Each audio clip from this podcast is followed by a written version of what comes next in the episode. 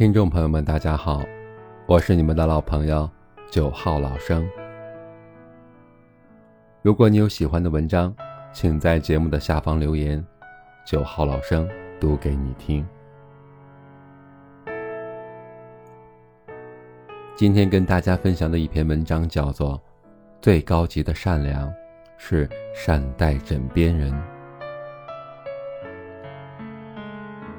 哈佛大学有一项著名的格兰特研究，该实验历时七十六年，跟踪调查了二百六十八人的一生，最后发现，幸福人生的最关键因素，不是财富，不是名望，而是伴侣。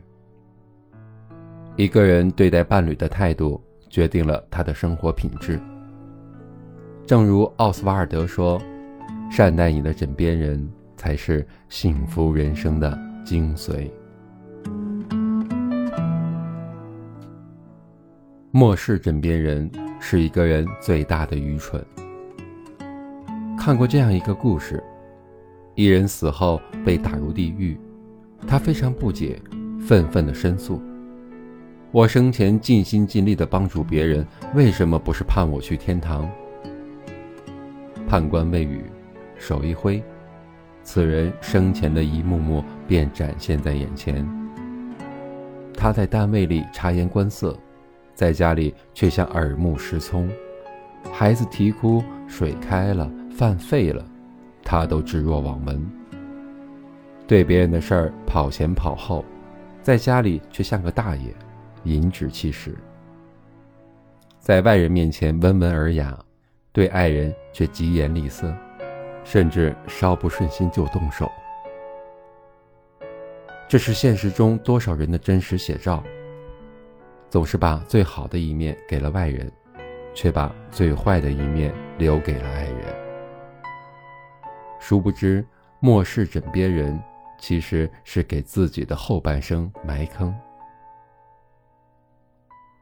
当你躺在病床上，最终决定是否把你氧气管的，不是别人。而是你的爱人，这句话从来都不是戏言。前段时间，辽宁阜新总矿医院来了一个昏迷的男性，脑干大出血，情况十分危急，住进了 ICU。医生给男人插了管子，上了呼吸机，只等家属来签字。老婆来之后，考虑了几分钟，结果就说了两个字：拔管。众人目瞪口呆，后来才得知，原来这个男人出轨了十多年，把这些年挣的钱都花在了小三儿身上，撇下老婆孩子不管不顾。真应了那句老话：“种瓜得瓜，种豆得豆。”你种下什么因，就会结什么果。苏秦说：“爱是不可再生资源。”一旦消失，难以重来。别看那么多人在你的生命中进进出出，一辈子对你好的没几个。父母会老，孩子会有自己的家，唯有爱人才是你最后的依靠。生命里最应该得到你优待的是你的爱人。人生最后的存折是老伴儿。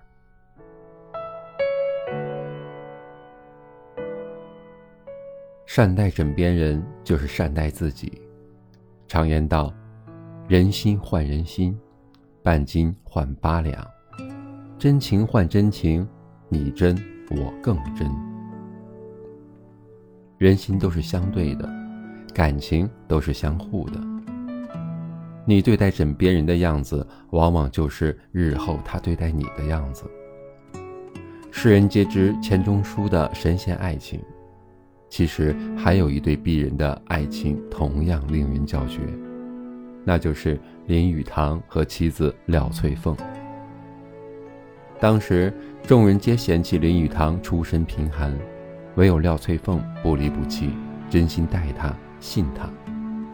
被深深感动的林语堂在结婚时当场就把结婚证撕掉，誓言道：“这证书只有结婚时用得到。”言外之意，此生必不会离婚。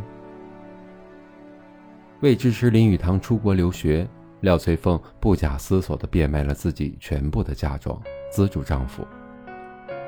念此，林语堂一生专情，哪怕后来功成名就，依然对妻子忠贞不二。他常常对妻子念叨：“凤儿，你放心，我心里只有你。”在外留学那些清贫的日子里。廖翠凤这个曾经十指不沾阳春水的大小姐，为了生活，开始打工挣钱。林语堂看在眼里，疼在心里。他总是尽力去帮忙，照顾妻子的心情，从不与其吵架。从而留下了那句经典感悟：怎样做个好丈夫？就是在太太喜欢的时候，你跟着他喜欢。当太太生气的时候，你不要跟着他生气。就这样，两人相濡以沫，相互扶持，携手走过了半个世纪。杨澜说：“婚姻需要爱情之外的另一种纽带，最坚韧的一种，不是孩子，也不是利益和金钱，而是肝胆相照的义气。”这份义气就是将心比心的善良。你若赤心待我，我必亲情以对。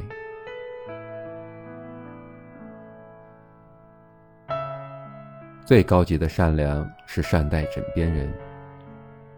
廖一梅说：“人这一辈子遇见爱、遇见性都不稀罕，稀罕的是遇到了了解。当爱情走入婚姻。”当激情退为平淡，剩下的便是柴米油盐的琐碎与碰撞。因此，一桩婚姻中，最难得的是能够换位思考，把对方的辛苦付出都看在眼里，懂得善待与真爱。著名主持人汪涵与妻子杨乐乐的爱情令人津津乐道。深知妻子怀孕的不易。工作再忙，他也从不错过每一次产检，在医院里跑前跑后。生产时，他比谁都紧张，担心的在产房外捂脸掉泪。孩子出生后，他更是体谅老婆的不易，主动承担起给宝宝洗衣服、换尿布、喂奶粉、安抚入睡等力所能及的活儿，只为让老婆多休息一会儿。在一次采访中，主持人赞叹杨乐乐好福气，汪涵却笑着说：“当你发现一个男人对一个女人无限宠爱之时，这个女人一定是做的更多。”徐志摩说：“懂，是最温情的语言。”一段婚姻最幸福的样子，莫过于爱人之间能够设身处地，站在对方的角度去理解、包容彼此。因为懂得女人在家孝老顾小、操持家务的艰辛，所以愿意包容她的小脾气；因为懂得男人在前方打拼的不容易，所以能够体谅他偶尔的坏情绪。体谅枕边人，才是一个最深的善良。一个女人最好的嫁妆，莫过于一颗体贴温暖的心；一个男人最好的聘礼，莫过于一生的迁就与疼爱。在茫茫人海中相遇、相知、相守，无论谁都不会一帆风顺，只有一颗舍得付出。并懂得感恩的心，才能拥有一生的爱和幸福。将心比心，方得人心。善待自己的枕边人，和另一半携手风雨，温暖同行。往后余生，